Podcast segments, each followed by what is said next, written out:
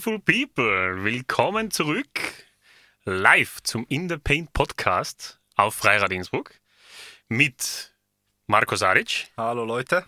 und natürlich mit mir, Silvio Mrkonja. Heute steht am Programm die Folge Nummer 7 schon.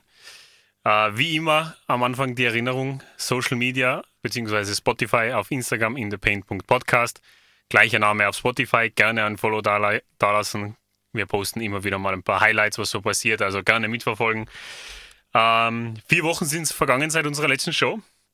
Und in dieser Zeit war, in der, war die NBA in vollen Gange. Razzle Dazzle an jeder Stelle. Und ja, wir sind heute wieder ready und stehen in die Startlöcher, um da ein bisschen was zu berichten, bequatschen, bereden. Und wie gewohnt an dieser Stelle übergebe ich an den Marco. Heute aber vorweg, Marco hat gleich ein paar Breaking News für euch. Bitte. Ja, genau. Hallo Leute, auch von meiner Seite noch einmal. Ja, heute haben wir äh, Big News, die jetzt nicht direkt mit der NBA was zu tun haben, sondern mit uns zwei. Äh, und zwar, wir versuchen uns äh, diesen Freitag, also am 2.12., als Live-Kommentatoren zum ersten Mal bei unserem Lokalteam, den Swarco Raiders Tirol. Äh, ja, eben, und da probieren wir dann also unsere Radiostimmen da irgendwie Stimmung zu machen während dem Spiel und hoffen da natürlich auch unsere Lo Lokalmatadoren damit unterstützen zu können. Die sind ja auf ein äh, siebener Siegesserie, also äh, nur das erste als Auftaktspiel verloren und seitdem ungeschlagen. Äh, und die spielen eben, wie gesagt, gegen äh, die Upper Austrian Ballers heißen sie. Und das ist um 7, genau, also um 19 Uhr diesen Freitag. Genau, kommt vorbei, holt euch Tickets, schaut euch an, ist super cooler Highlight Basketball. Und wie gesagt, dann könnt ihr uns auch sehen und könnt auch äh, vorbeikommen, Hallo sagen. Wir würden uns über jeden Zuh Zuhörer und Zuseher freuen in dem Fall. Auf jeden Fall. Ja. Genau. Und damit sind wir dann auch schon bei unserem, wie der Silvio schon angekündigt hat, bei unserer NBA Razzle Dazzle. Also wir haben äh, vier Wochen sind vergangen. Es war richtig crazy eigentlich. Also verrückte vier Wochen. Fast zu viel, um da wirklich alles in einer Stunde unterzubringen. Aber wir werden uns bemühen, das Wichtigste da äh, unterzubringen. Und wir werden also wie gewohnt paar so quasi, also welche Mannschaften sind gerade hot, welche sind gerade eher cold. Besprechen eben die Highlight-Mannschaften, die Highlight-Spieler, die besten Sachen, die passiert sind und eben auch vielleicht speziell auf Teams einzugehen, die Schwierigkeiten gehabt haben. In dem Fall auch off the court bei dem ersten Thema, wo wir dann eben auch gleich anfangen werden. Drama, zwar, Drama, Drama. und zwar, äh, ihr könnt es euch vielleicht schon denken, es geht um die New York Nets. Um die Brooklyn Nets, sorry. Fast das gleiche, genau. Ja, äh, genau, die haben off-court einige Probleme gehabt, also bei denen, ich, ich mache mal einen kurzen Summary und dann übergebe ich an den Silvio, dass er da seinen Senf dazugeben kann. Also, zuerst, was ist passiert seitdem? Wir haben ja gewusst, okay, KD sein, hat, wollte ja traden, das war alles noch vorher, aber dann haben sie das alles bereinigt und er ist dann da geblieben und alles war äh, Friede, Freude, Eierkuchen, bis dann der Steve Nash gefeuert wurde. Ja, dann nächstes Ereignis, sie wollten den Ime Yudoka von, von den äh, Boston Celtics signen, also den anderen Drama King genau. unter, unter den Coaches. Das ist dann vielleicht zum Glück auch nichts geworden, weil mehr Drama hätten sie nicht gebrauchen können. Die sind dann beim Jack Vaughn geblieben, also ihrem Assistant Coach, der ja. dann aufgerückt ist als, äh, genau, als Head Coach und das ist derweil auch so.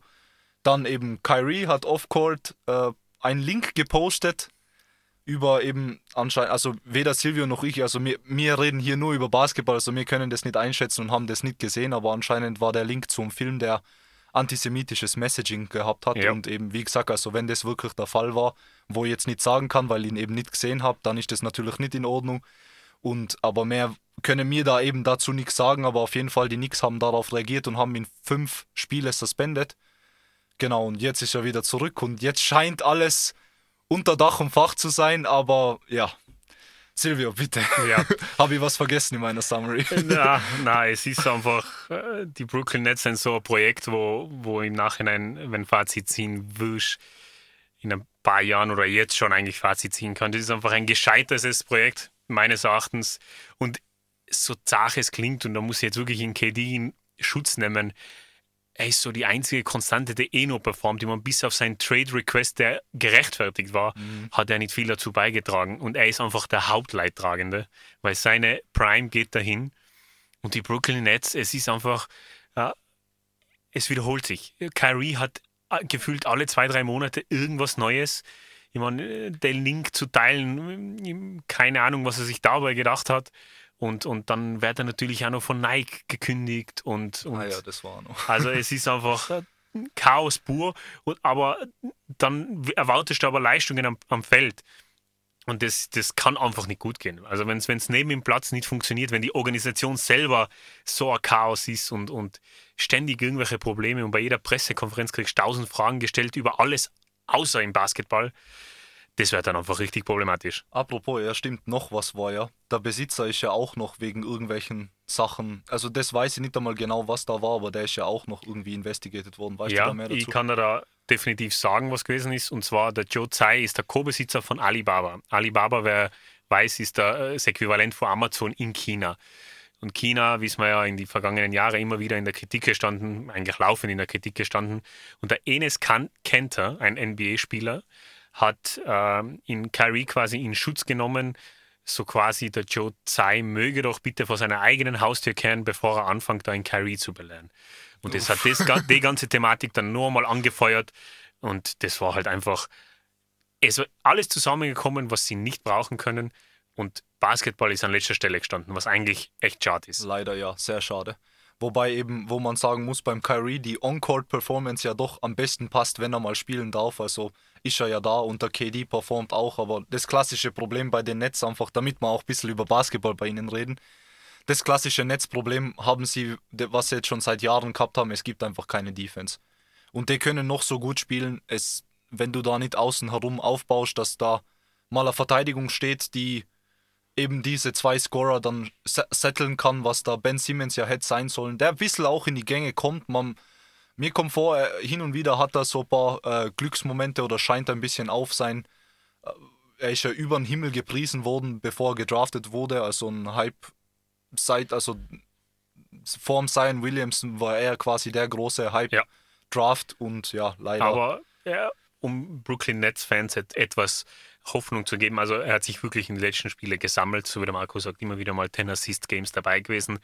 Und das Einzige, was, ihnen noch, was ich euch noch mitgeben kann, als äh, Licht am Ende des Tunnels, der TJ Warren, bekannt aus der Zeit bei den Pacers äh, mit seiner Fehde gegen den Jimmy Butler, äh, feiert sein Comeback. Er ist ja bei, Netz, bei den Netz unter Vertrag, war er verletzt seit 2020 Dezember gibt jetzt aber bald sein Comeback. Vielleicht, äh, er ist ein guter 3D-Spieler, Small Forward. Vielleicht kann, können sie aus ihm noch ein bisschen was rausholen, dass der KD etwas mehr Support kriegt. Aber ansonsten würde ich einfach für die Netz hoffen, dass Off-Court einfach die ganzen Probleme sich lösen und sie sich auf Basketball konzentrieren genau, können. Was am Ende das Wichtigste ist. Und ja, dann wird vielleicht auch die Welt rosiger aussehen, auch am, am Court, weil oft einmal, wie man sagt, man kann die zwei Dinge einfach nicht trennen, so gern man es auch wollen wird aber teilweise sind einfach, wenn die Probleme außen herum zu groß sind, dann denken die Spieler einfach an alles andere. Und für, de, für das eigentlich die Performance eh nicht so schlecht gewesen, die letzten zehn Spiele ja. eben sechs, sechs Siege, vier Niederlagen. Ich meine, natürlich jetzt nicht von, man hat ja die Nets, bevor sie zusammengebaut wurden, als den großen Contender, als das Beast to Beat in the East äh, betitelt. Was jetzt dann nicht danach ausschaut, aber vielleicht da fangen sie sich und vielleicht, wenn es die Off-Court-Probleme mal nicht mehr gibt, dann wer weiß, wie die Welt dann ja. aussieht. Saison ja. ist nur lang, also vielleicht fangen sie sich noch bis zu den Playoffs. Genau. Passt. Ja, dann äh, zu was nächsten, was, was hätte sein können oder sollen, was man sich gewünscht hat, aber leider nicht so ist. Also wir haben so quasi einen kleinen Essay vorbereitet über die äh, LA Fantasie Rivalry. Und zwar geht es hier um die LA Lakers und die LA Clippers. Kurz, also damit ich die Scene setten kann. Man hat ja gesagt, also da, wo der AD zum LeBron gekommen ist, äh, nach, zu den Lakers und äh, Kawhi und Paul George sich bei den Clippers eingefunden haben, hat man davon geredet, wow, das wird die nächste große Rivalry. Kommende Jahre, ein halbes Jahrzehnt werden die um Platz 1 und 2 spielen, sich in den Playoffs äh, ja, duellieren bis, duelli bis um, um die Finals-Teilnahme. Eben, und äh, wir haben nie ein Playoffs-Duell gesehen, ein paar gute Christmas-Games, aber das ist nicht das, was man sich erwartet und erhofft hätte aus der Rivalry. Und eben, ja, jetzt momentan stehen beide Mannschaften sehr schlecht da. Äh, ja, Silvio, magst du zu einer von beiden was sagen oder zu beiden was? Ja, also ich, ich kann natürlich nur über die Lakers reden, weil bin ich Fan davon, aber nur kurz vorweg. Äh, Dr. Dre und, und Tupac hatten nochmal ein Lied California Love und da kommt die Zeile vor Now let me welcome everybody to the Wild Wild West. das trifft da einfach wie die Faust aufs Auge, weil das ist es einfach. Ja, es ist einfach, äh, ja, Lakers haben wir letztes Mal schon ausführlich besprochen, was für Probleme sie haben und, und auch die ganze Saison haben werden. Sie haben sich mittlerweile eh gefangen. In den letzten fünf Games sind sie, glaube ich, 4 mhm. and 1. Also äh, der Russell Westbrook kommt da mittlerweile von der Bench. Also sie haben auf mir und Marco gehört ja. im letzten Podcast. Also wir haben genau gesehen, gleich mal ist die Umstellung gekommen. Ja. Es hat gut gepasst. Aber eben, eben, es hätte die Rivalität Nummer eins werden sollen. Uh, und es ist einfach eine komplette, komplette Enttäuschung für, für die Fans in, in Los Angeles, egal welches Team sie verfolgen oder anfeuern. Ich meine, äh, Anthony Davis hat 88 Spiele verpasst von 236 möglichen Regular Season Games seit 2019. Das ist ja Wahnsinn, ja. Und dann schaust du aber über den Gang hinüber, was, was bei den Clippers los ist. Und jetzt kommt der Stat, für euch alle. Seit 2019 ist der Kawhi und der Paul George bei den Los Angeles Clippers. Der Kawhi hat von 236 möglichen Regular Season Games 125 verpasst. Und der Paul George 87. Und da kommst du nie zum Spielen, da entsteht keine Chemistry, kein Flow, keine Spielzüge, keine Spieltaktiken. Dementsprechend kann da nie was zustande kommen und das ist das Ergebnis davon. Ja, und eben wieder immer noch verletzungsgeprägt, die zwei. Also der Kawhi hat bis jetzt vielleicht vier, fünf Spiele gespielt die Saison ja. und ist jetzt wieder außen. Man weiß wieder nicht, was los ist, aber mir kommt vor, er wird seine Verletzung irgendwie nicht los. Paul George war auch irgendwie verletzt. Ich weiß nicht, ob es da mehr Informationen mittlerweile gibt, aber ich, ich hoffe mal wieder auf ihn, dass er früher zurückkommt, aber das wird es dann auch nicht retten. Also im Endeffekt, das ist ja, schaut momentan schlecht aus. Ich finde, da stehen die Lakers sogar noch ein bisschen besser da. Äh, und ja, wie gesagt, also der Anthony Davis hat sich ja auch in die letzten paar Spiele ein bisschen mehr gefangen. Die Lakers äh, letzten zehn Spiele oder ihr November-Record äh, 6 und 6 und 5 und 5, was ja äh, 50 Prozent ist jetzt nichts, was man sich von einem Contender erwarten wird. Aber so wie die Season gestartet hat, schon ist mal der gut. Weg in die richtige Richtung. Und ja. eben der Anthony Davis hat schon vier Spiele gehabt mit über 35 Punkten und kommt auch wieder immer mehr in die Gänge, das, was er eben sein muss. Der LeBron James scheint, scheint ein bisschen zu declinen. Er hat wieder mal, ich glaube, das Wochenende in, in, in die äh, Tub of Youth reingegriffen, wo ja. der Anthony Davis nicht da war mit 39 Punkten, aber sonst, ja, aber eben vielleicht ist das auch ein bisschen gepaddet, weil von den Spielen, den letzten zehn Spielen waren drei gegen die Spurs oder sowas. Ja, das soll man auch gewinnen und das war teilweise auch knapp.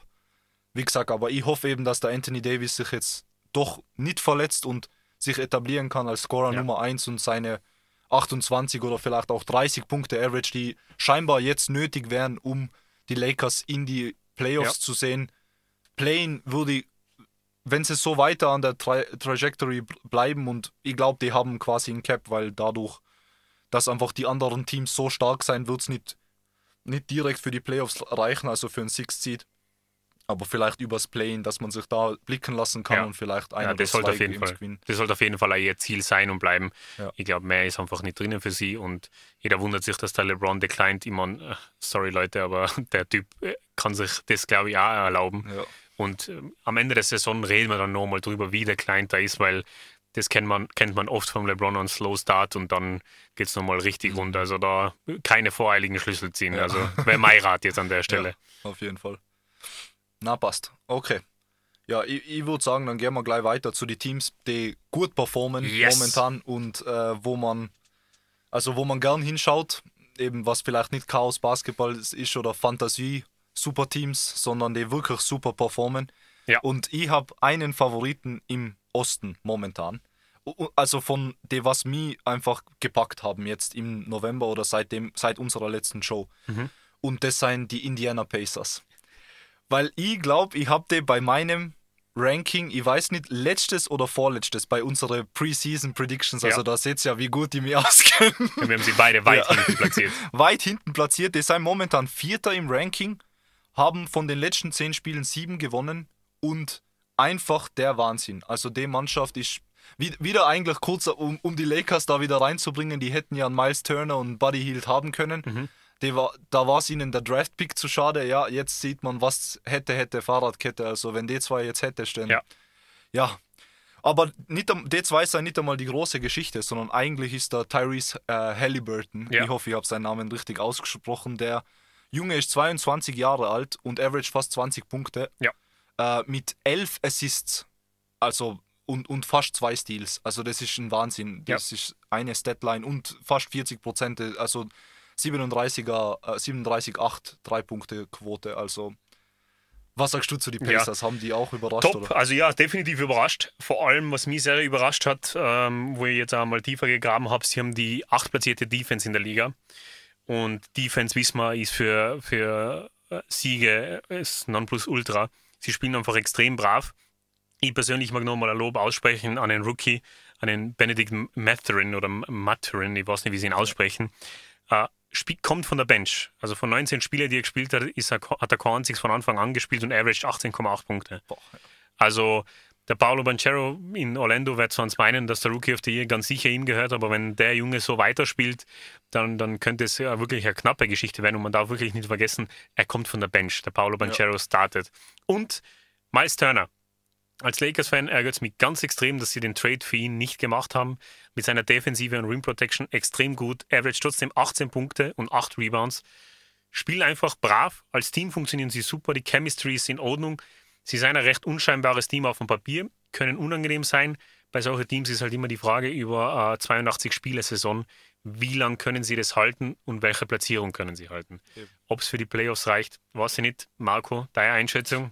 Ich glaube schon, ganz ehrlich. Also Okay. es ich- vielleicht jetzt zu früh zu sagen, weil es eben vielleicht kannst du einfach, vielleicht sind sie streaky, vor allem junges Team.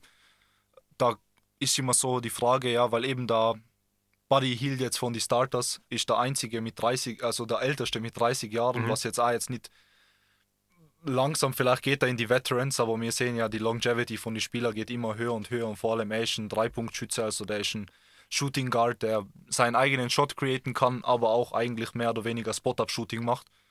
Äh, das heißt, also wie gesagt, das ist wieder, also die haben generell quer durch die Bank eine brutale Dre- Dreierquote, einfach damit ich es mal vorlesen kann. Also der Buddy Hield, der eigentlich der beste Dreipunktschütze äh, sein sollte, ist der schlechteste von die vier, was wir bis jetzt erwähnt haben, mit 37,4.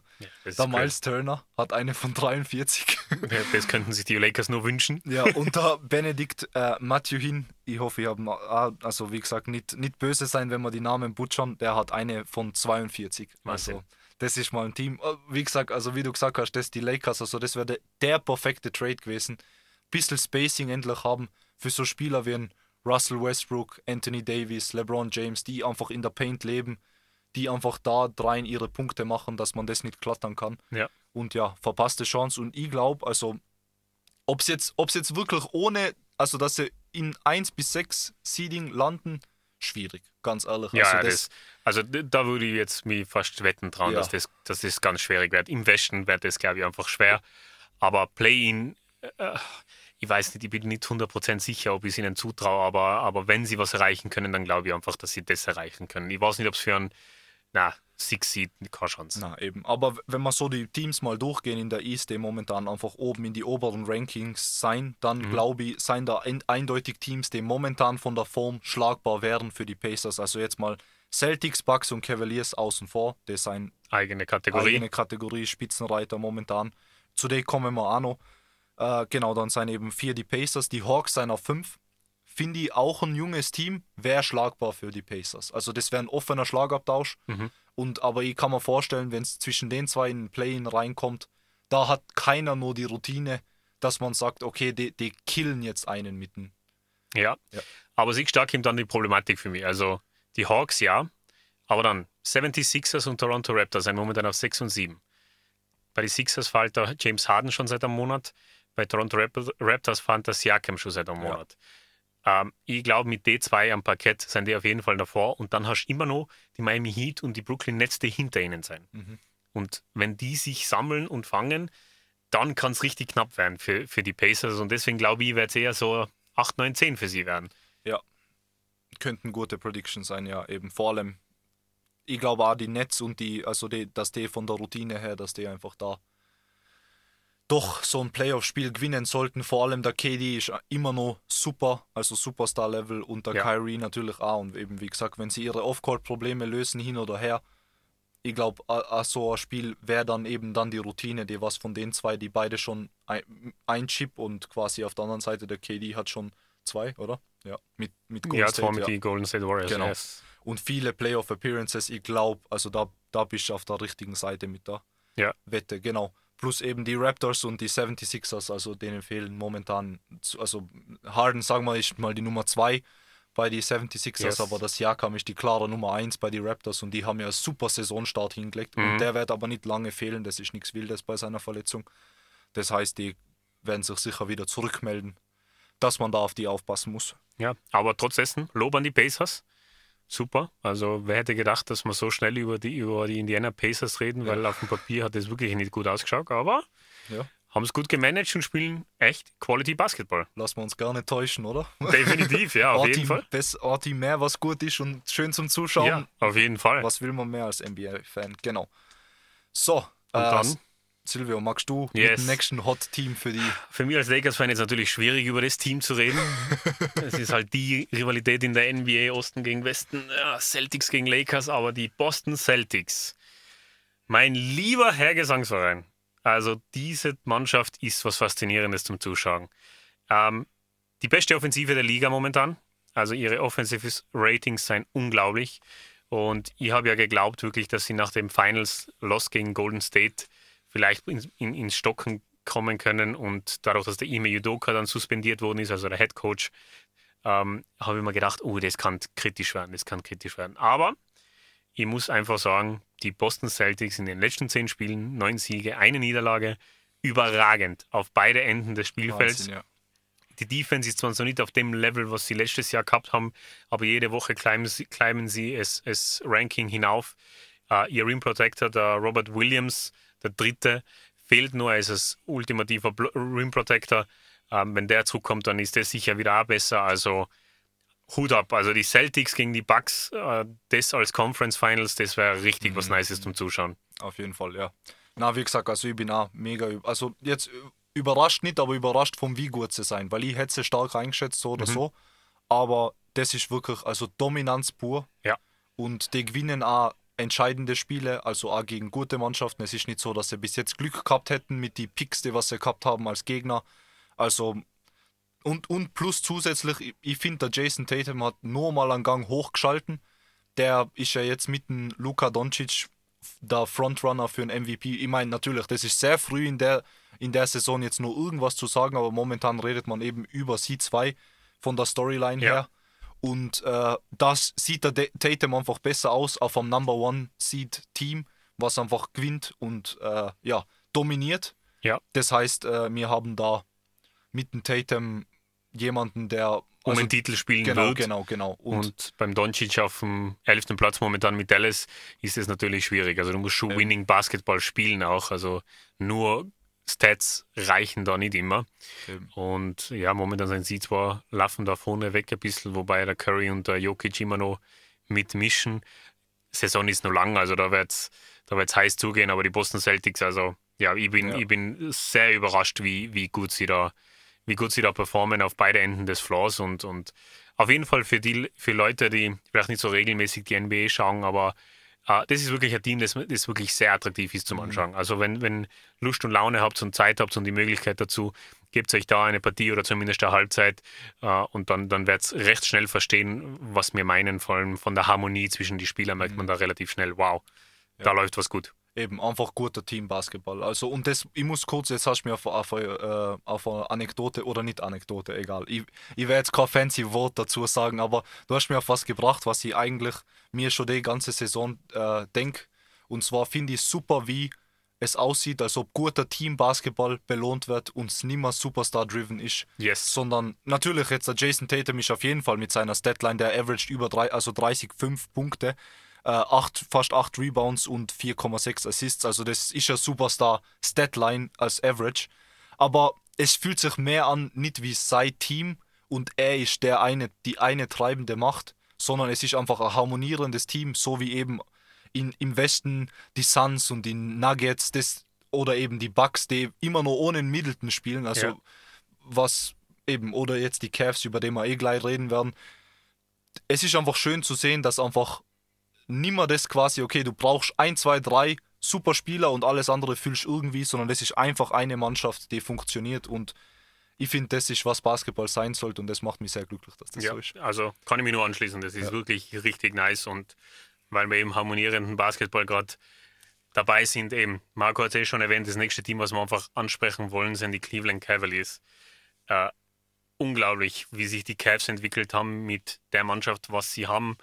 Ähm, nachdem der LeBron ja gegangen ist vor ein paar Jahren, hat man, war man nicht sicher, wie die ganze Situation aussehen wird, aber sie seien wirklich ein klasse Team zum Zuschauen. Marco, bitte, was Ja, hast du Also zu ich, berichten ich hab, über also bei denen bin ich, ich finde erstens kurz zuerst vor, vor Werk, ich bin so happy, dass ich mal einen Trade gesehen habe, weil ich erinnere mich nicht mehr an einen Trade, der so gut für beide Mannschaften ausgegangen ist. Yes. Also da äh, Donovan Mitchell, eben der zu die Cavs gegangen ist, der der Superstar von die äh, Utah Jazz war, ist getradet worden für einen äh, Laurie Markkinen äh, und wat, ah, äh, Colin, Colin Sexton. Ah, Colin Sexton. Colin yes. Sexton, genau. Und je, alle Spieler sind wieder perfekte Fit für die andere Mannschaft Ja. gewesen. Also Jazz kommen wir danach nur kurz, die haben wir ja letztes Mal schon in den Himmel gelobt. Äh, aber eben jetzt sind wir mal bei den äh, Cavaliers, aber ich finde es einfach super, dass mal Trades auch nicht so, dass es mal nicht den klaren Verlierer und Sieger gibt, sondern dass es irgendwie aussieht, als ob es für beide perfekt funktioniert hätte. Ja. Und ja, wie gesagt, also die Cavs haben ja immer schon, also die haben schon in den letzten Jahren angefangen, eine gute Mannschaft aufzubauen. Aber das Problem war immer, sie haben den einen, der was am Ende des Spiels übernehmen kann und das Spiel entscheiden kann, nicht gehabt. Weil ihre Defense war schon immer super. Caris LeVert, Jared Allen, äh, Evan Mobley, Darius äh, Garland. Ja, okay, er ist jetzt nicht so der Defender, aber Mehr als passabel als mehr als Point Guard. passabel, genau eben. Und jetzt da dazu durch noch einen Ja- Donovan Mitchell dazu. Das heißt, du hast zwei super gute, äh, also als erstens einmal Mismatch hell für jede Mannschaft, die gegen sie spielt. Ja. Weil du hast, sag mal, du hast einen guten Perimeter-Defender. Okay, wen verteidigst du jetzt? Du musst einen Donovan Mitchell verteidigen. Aber wenn du den Garland offen lässt, dann haut er die in die Tonne. Weil der averaged A 23,3 Mhm. punktemäßig. Äh, die sind beide überragend von der 3, beide über 40. Der Donovan Mitchell 41,7 äh, Prozent von der 3. Also, ich, ich weiß nicht, das ist einfach wie, wie das eine letzte, das vom Gefühl her so wie man hat das riesige Puzzle, was man ewig lang gebaut hat und dann findet man den, das eine Stück, Yes. was, was unterm Teppich war und steckt es rein und es passt einfach Ja. perfekt. Und genau so fühlt sich aber an. Also auch von der Performance und von der Chemistry her schaut es einfach extrem gut aus. Ah, ein Team zum Zuschauen auf jeden Fall. Donovan Mitchell akzeptiert die Rolle als Nummer 1, aber bei einem anderen Team maximal, du hast eh schon gesagt, 30 Punkte und 5 Assists. Aber dann hast du noch in, in Mobley und Jared Allen, also Power Forward und der Center von die Cavs, die extrem gute Defense spielen, die den Rim protecten. Also da zum Cope zu kommen, ist so schwierig und dann aber abzuschließen erfolgreich macht es noch schwieriger. Sie averagen beide über einen Block pro Spiel. Sie outrebounden meistens jede Mannschaft, gegen die sie antreten. Es ist einfach richtiger coole, harmonierende Mannschaft. Und dann hast du aber noch in Kevin Love, der von der Bank kommt, Ah ja, als Sixth Man. Ja. Und das ist ein Power Forward, ein Stretch Four, der einfach ein Spacing liefern kann, der einfach trotzdem nur ein exzellenter Dreierschütze ist.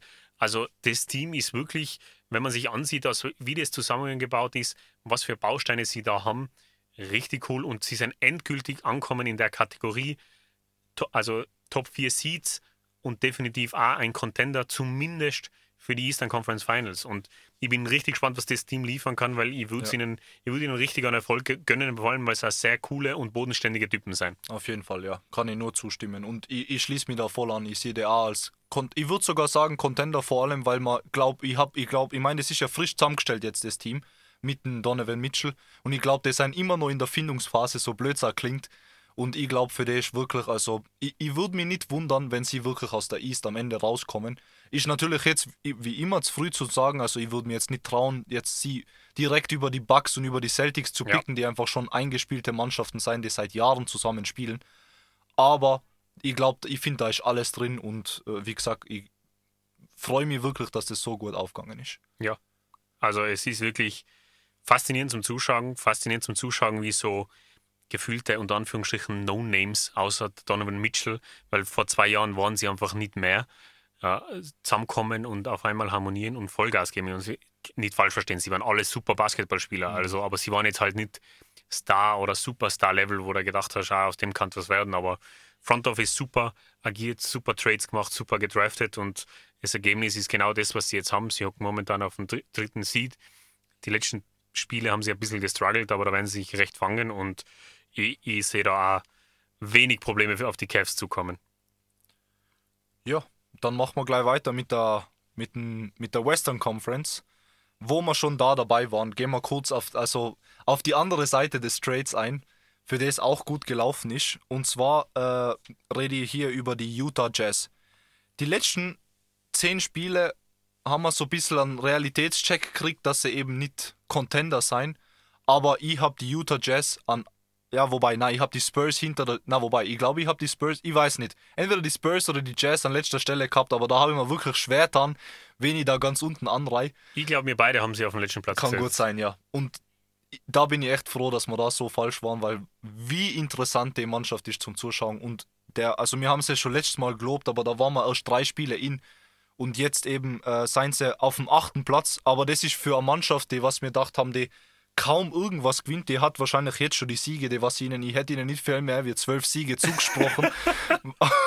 Seien sie wirklich schon also mehr als überragend und das funktioniert. Die werden auch sicher mehr Siege holen. Das ist einfach. Ja, ich glaube auch. Ja. Also da steht nichts im Weg, dass die auf jeden Fall einen Weg in die Playoffs finden oder zumindest ins Play-In-Tournament. Sechs Spieler, die über zehn Punkte averagen. Der Larry Markinen, der kann endlich zeigen, was er wirklich drauf hat. Ähm, also es ist Eben, und ich, ich, kann mich wirklich nur genau erinnern, wo wir unsere Season Predictions angegeben haben und uns in, in Roster Sheet vor uns liegen gehabt haben und uns gedacht haben, also abgesehen von die Spurs und die Rockets, äh, was, was ja. willst du mit dem Team machen? Da, da ist ja nichts möglich. Und so wie der Marco gesagt hat, ich freue mich auch, dass sie uns quasi, quasi etwas äh, zu, zurecht äh, gerückt haben. Spielen super Basketball und, und es ist wirklich faszinierend zum Zuschauen, wie so Underdog-Truppen, die haben plötzlich so einen Chip auf ihrer Schulter und die möchten so jedem zeigen, okay, mir sind die, was jeder weggetradet hat oder was keiner haben wollte und, und so richtig Underdog-Mentality merkst schon, mhm. das bespielt ihr Headcoach auch ganz gut, glaube ich, auch in die Pressekonferenzen hörst du immer wieder von ihm und ich finde es einfach richtig klasse und ich bin richtig gespannt, was es denen wert bis zum Ende der Saison. Ja, auf jeden Fall. Eben, wie gesagt, also das, der Lauren Markinen ist irgendwie so die Story da dahinter. Also die haben schon, wie gesagt, man hat gedacht, okay, sie haben einen Jordan Clarkson, der war nicht so schlecht, der ist von der Bank gekommen davor. Jetzt spielt er als, als Starter. Vielleicht wird eben der Colin Sexton in die Rolle reinwachsen und sie switchen wieder die Position. Aber eben der Laurie Markinen war gefühlt verloren auf die, äh, eben, äh, auf die Cavs und davor auf die Bulls. Der ist irgendwie rausgedrängt worden. Ja. Und jetzt fühlt sich so an, okay, er ist der Big Man in, in der Mannschaft. Er ist, und er ist halt ein super Dreipunktschütze.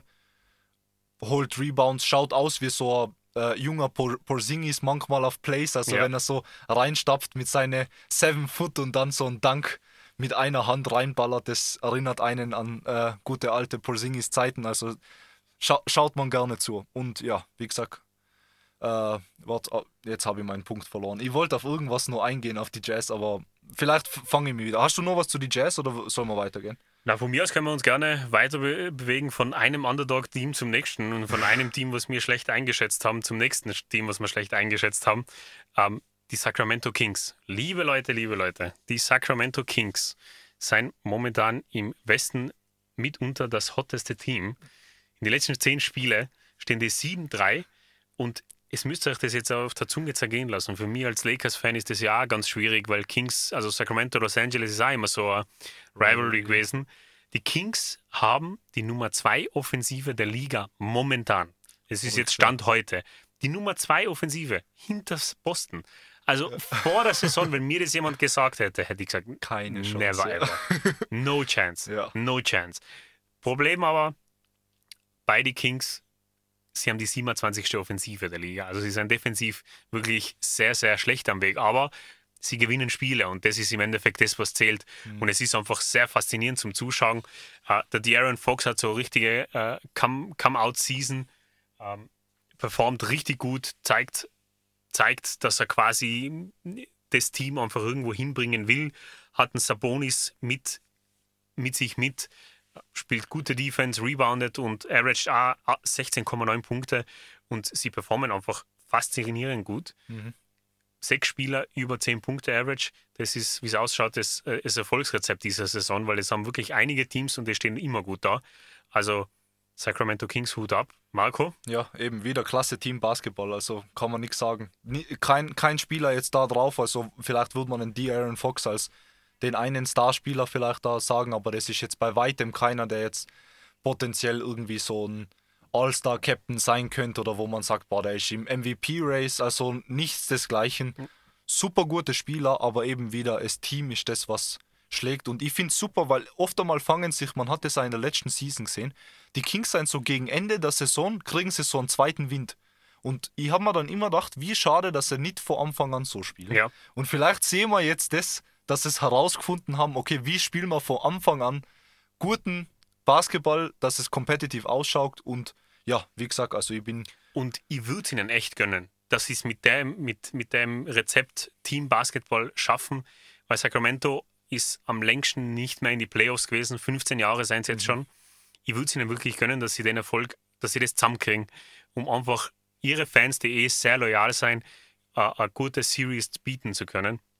Die Spieler haben sich auf jeden Fall verdient und eben, es ist einfach ganz interessant zum Zuschauen, dass einfach die Entwicklung von diesen Superstar-Spielern auf Team-Basketball, das ist für mich als, als jemanden, der diesen Basketballer liebt und schätzt und gerne hätte, dass alle so spielen, ist es einfach super cool zum Zuschauen. Mhm, auf jeden Fall, ja. Ah ja, ich habe meinen Punkt wieder gefunden und er passt zu den Kings relativ gut an. Also das, was ich bei den Jazz davor sagen wollte und das passt auch zu den Kings. Ich feiere das voll ab, dass die quasi so wirklich in your face sagen zu der ganzen Tanking-Mentality. Kurz für Leute, die nicht Basketball schauen. Also Tanking nennt man, wenn ein Team gerade schlecht dasteht und man dann absichtlich gute Spieler wegtradet für Picks. Also sagen wir, du hast nur ein, zwei gute Spieler, dann gibst du die auch noch weg für Picks, damit du möglichst weit in die Rankings fallst, weil dann dein Prozent, deine Quote, dass du eben die höchsten Picks kriegst, steigt. Und ah, ich habe schon viele Leute immer noch, also obwohl die Jazz jetzt so gut spielen, äh, gehört, die machen alles falsch, weil sie werden nicht mehr wie durchschnittlich sein können und die sollten einfach tanken. Aber meiner Meinung nach ist das genau richtig, was sie machen, weil es geht ja im Basketball nicht darum, dass du vielleicht irgendwann einmal in fünf Jahren äh, dann einen guten Spieler kriegst und vielleicht dann deinen Chip gewinnst. Es, also für mich, ich persönlich als Fan, schau mir gern gute Spiele an, bin gern unterhalten und ich mag das nicht, wenn es offensichtlich ist, okay, das Team ist einfach nur irgendwie zusammengeleistet, dass man keine Strafe kriegt, dass genug Leute am Feld stehen und ja, sondern da kämpft und mit Herz kämpft. Ja, also ich kann mich da nur abschließen. Jeder, der die Einstellung hat, ist für mich einfach äh, wirklich, also das Gewinnen ist das, was im Sport einfach die man auch für die Spieler das ausmacht. Weil du willst ja präsentieren und zeigen und du möchtest ja nicht jeden Tag in die Kabine eingehen und ähm, den einen Blowout nach dem anderen kriegen. Und man muss auch bedenken, und deswegen finde ich den Ansatz von dem Tanken äh, sowas von bescheuert. Entschuldigung. Es ist, wenn du die schlechteste Mannschaft der Liga bist, hast du eine Chance von 14% den ersten Pick zu bekommen. 14%. Mhm. Das kann so schnell nach hinten losgehen. Und wenn du da alles auf die Karte setzt und dann den ersten Pick nicht bekommst, sondern plötzlich zweiter, dritter, vierter im Draft bist, dann hast du alle deine guten Spieler vertradet, kriegst schon einen Rookie, der gut ist oder in ein, zwei Jahren gut sein wird, aber dann stehst du wieder da und schaust da zwei, drei äh, Jahre hintereinander nur Losing Basketball an. Mhm. Und das, das finde ich, also ich finde es auch richtig cool, dass sie die, die, Mentalität aus dem Fenster rausgeworfen haben ja. und sich einfach gedacht haben, hey, wir können was, wir zeigen was, wir spielen mit. Ja, einfach top eben. Und das kann der Corner, wie du sagst, um deinen Punkt aufzugreifen, das kann der Corner garantieren, dass dein dritter, vierter Pick dann besser wird als er Lauren Markinen oder als er De'Aaron Fox. Das, das kann da niemand sagen. Es kann auch sein, dass der erste Pick haben wir auch schon gehabt. Leute, die einfach quasi äh, Busts waren. Ja. Wo man einfach gesagt hat, boah, der wird der Spieler hinher.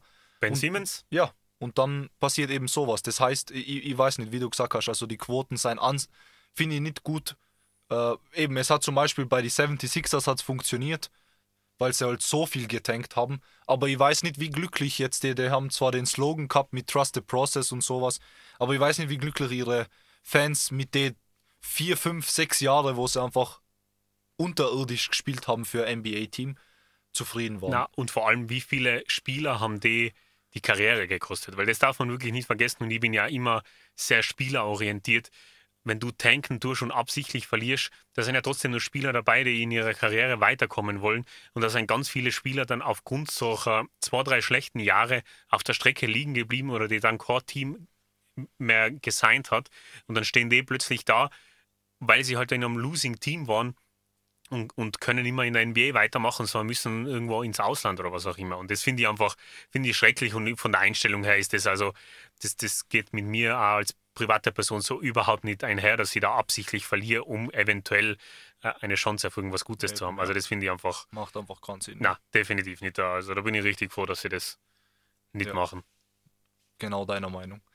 So, äh, dann gehen wir zu zwei Teams, die hot sein äh, in, in, im Westen, wo man jetzt vielleicht nicht zwingend sagen wird, das ist jetzt überraschend. Ich, ich würde eher sagen, der Number One Seed für mich ist überraschend. Yes. Weil ich habe ja eher mit die Golden State Warriors gerechnet an der Stelle, äh, um es mal vorwegzunehmen, über die reden wir dann ja auch noch ein bisschen. Aber an der Stelle Nummer 1, ich hätte es jetzt nicht als schlechtes Team eingeschätzt, aber nicht als Num Number One Seed, seien die äh, Phoenix Suns. Ich meine, sie waren konstant gut immer, waren auch äh, eben in die äh, Conference Finals, hat dann eben leider nicht gereicht, aber wie, es sieht so aus, als ob die immer noch super Basketball spielen, vor allem muss ich einen Spieler hervorheben, den habe ich mal aufgeschrieben, Sekunde. Und zwar, der, ich wollte nur seine Stats ablesen können, und zwar der Michael Bridges. Mhm. Äh, der Average bei denen 16 Punkte und äh, 5 Rebounds, 3 Assists. Das ist ein mehr als solider Roleplayer geworden.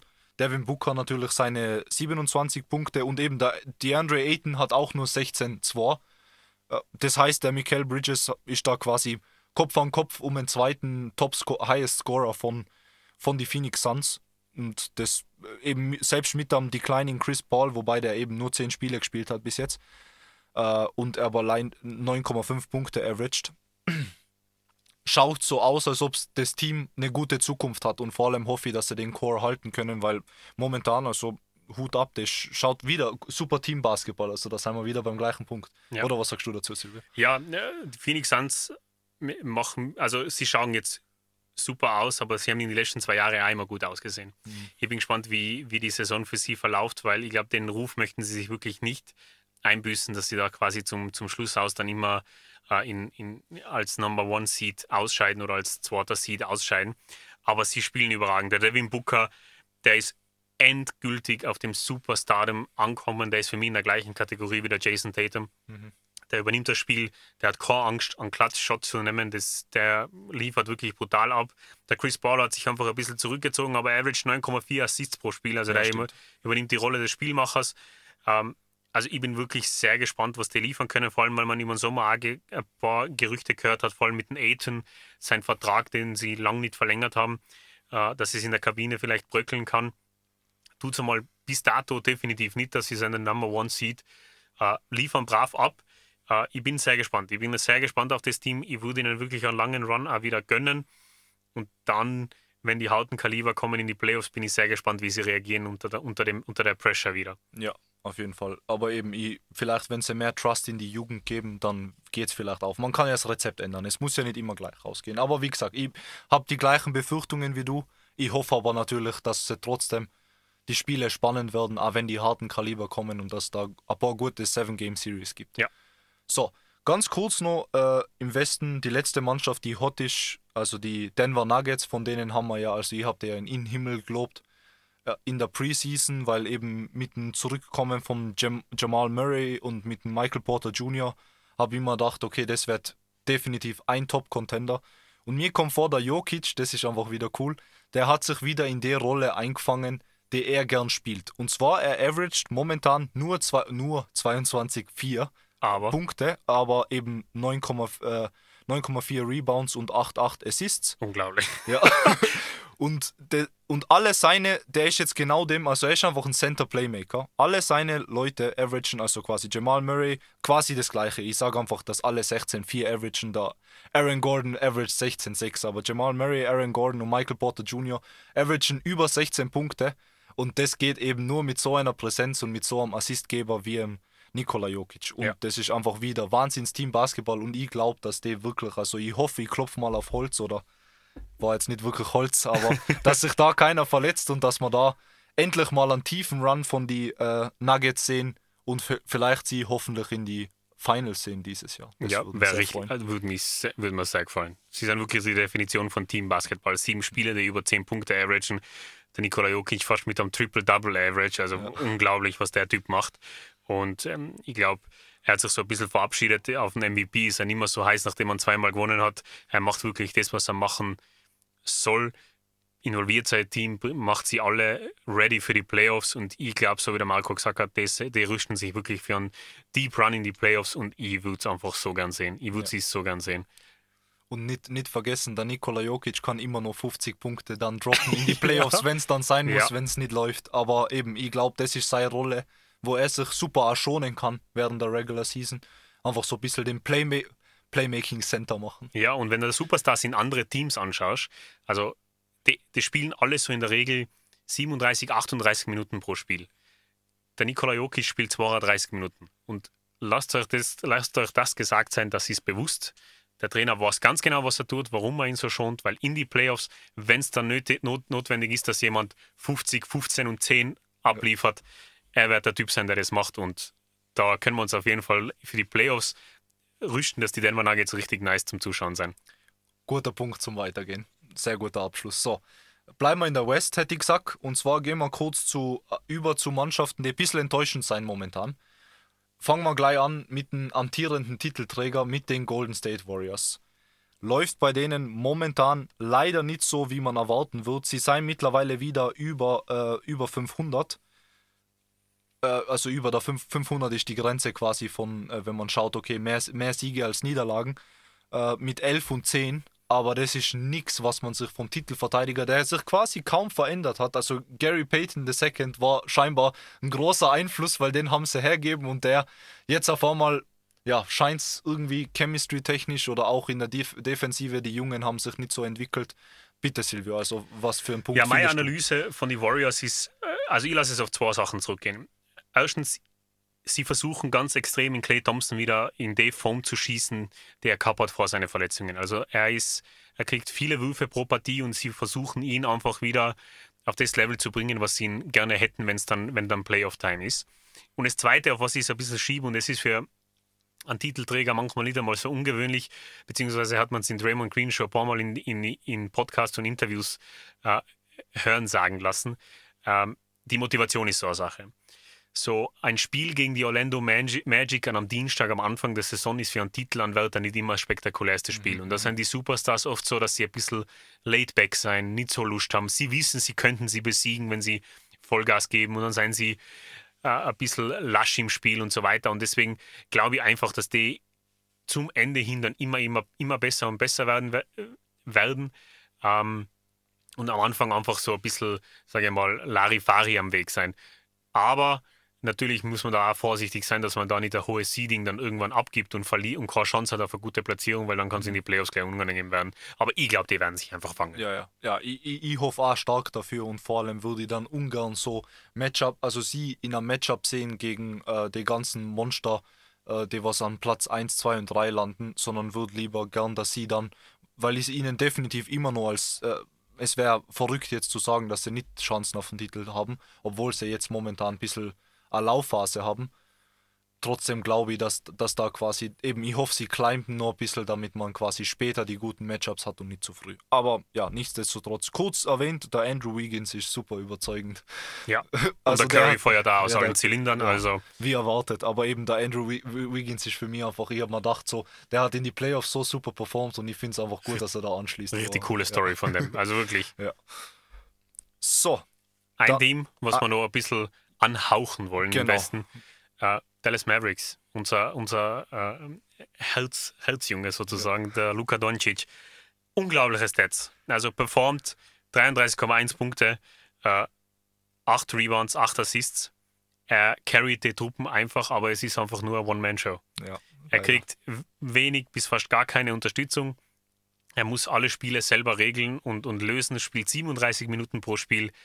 Ähm, sie werden es in die Playoffs sicher schaffen, aber ähm, das ist, das ist kein Erfolgsrezept. Das ja. ist kein Erfolgsrezept, ihn so quasi die ganze Last tragen zu lassen. Also das kann nur nach hinten losgehen, glaube ich. Eben.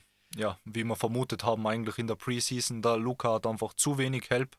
Äh, also momentan, sie stehen einfach leicht so da, wo sie stehen, weil er halt absurde Nummern macht und er einfach entscheidet sich, einfach ein Spiel zu carryen und dann gewinnt man dementsprechend. Aber wie gesagt, also der Christian Wood und der Spencer Dinwiddie machen ihren Teil, aber der Rest der Mannschaft ist, also so zum Beispiel der Timmy Hardaway Jr., ganz kurz gesagt, einfach 10 Punkte von so einem Kaliberspieler ist nicht okay.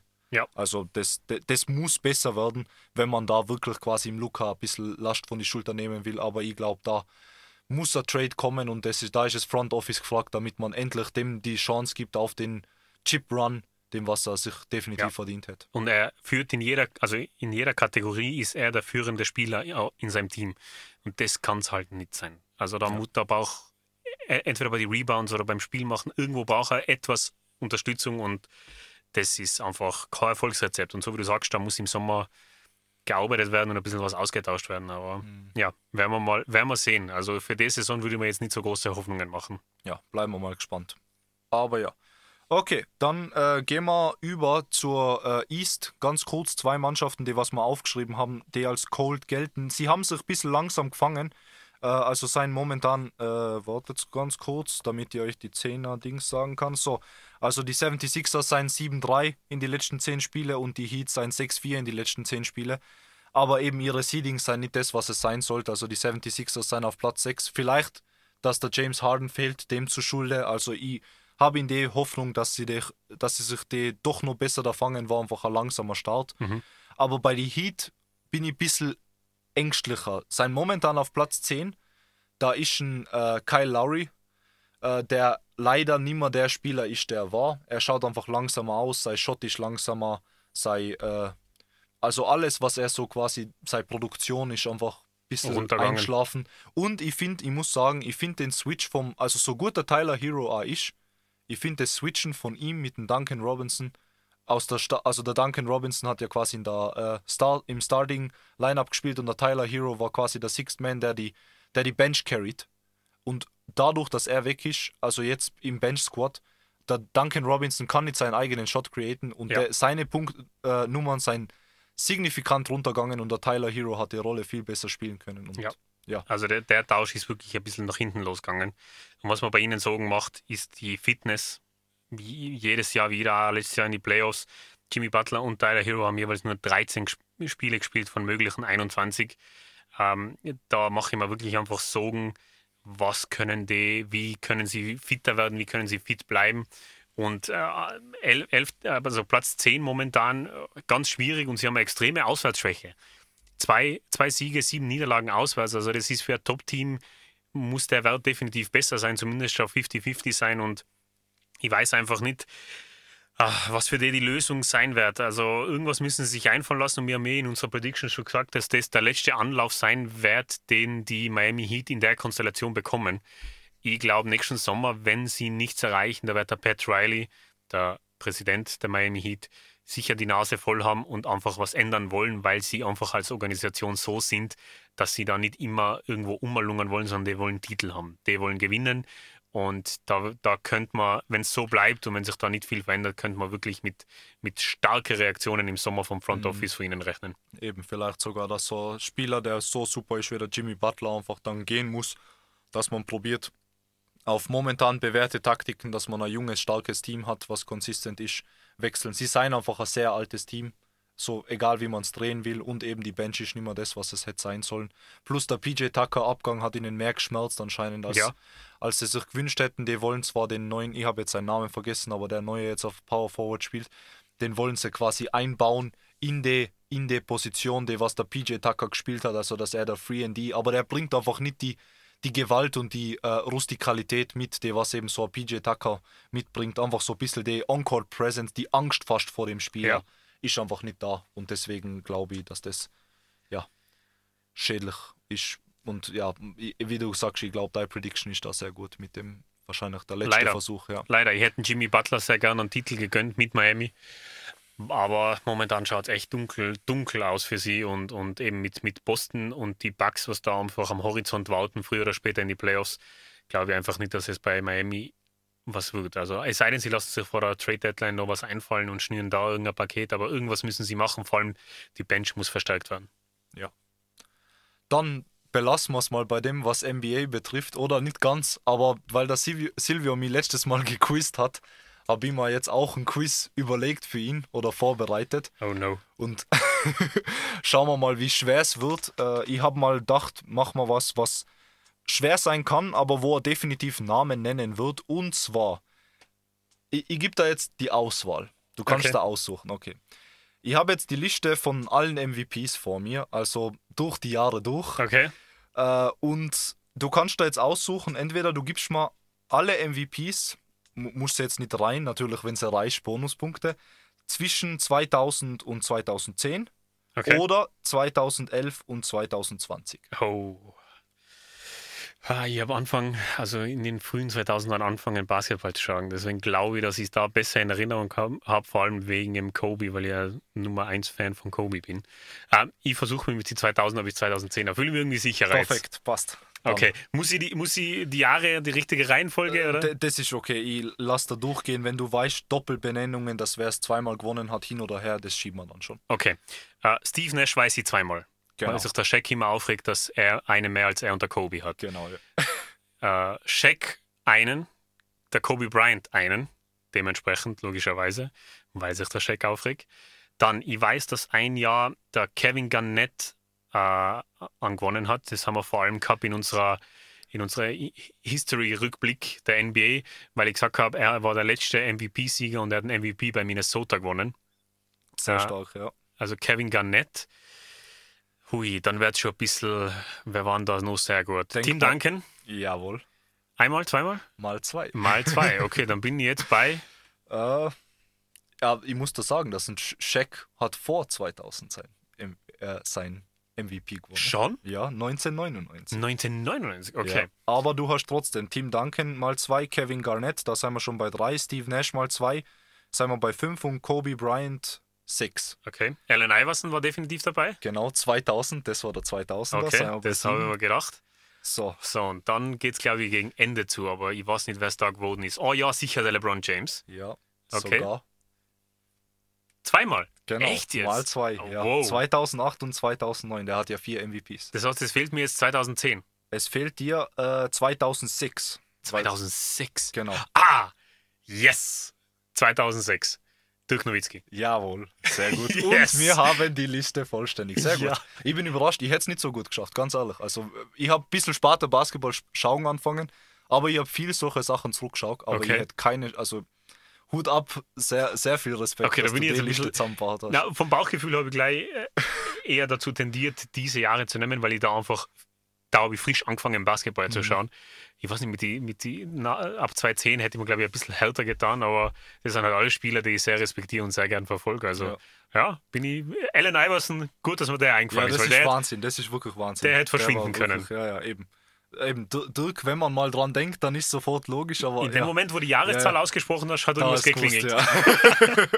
eben, ja. Und Timmy Duncan, eben, ich, ich war überrascht, wo ich die Liste gesehen habe, dass er zwei hintereinander, Back-to-Back, 2-1 und 2-2. Das habe ich Also nicht. wirklich Äh, ein Das hätte ich, also ich, wenn, wenn ich es wirklich der Reihenfolge hätte nach zuordnen müssen, hätte ich Ja. keine Chance, gehabt. Eben Steve Nash war auch Back-to-Back und LeBron auch Back-to-Back. Und Kobe auch ja vorm LeBron gewonnen. Also mit 2-7er, 2-8. Ah, okay. Game. Genau. Okay, Ja. ja. Okay, Leute, äh, das war's wieder für, von uns. Wir hören uns erst wieder am, lass mich ganz kurz schauen, Montag, der 26. Dezember, after Weihnachtsausgabe sozusagen.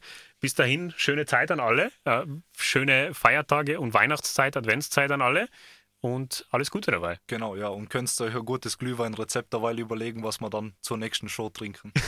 Passt. Dann ciao Okay. und danke. Ciao, ciao.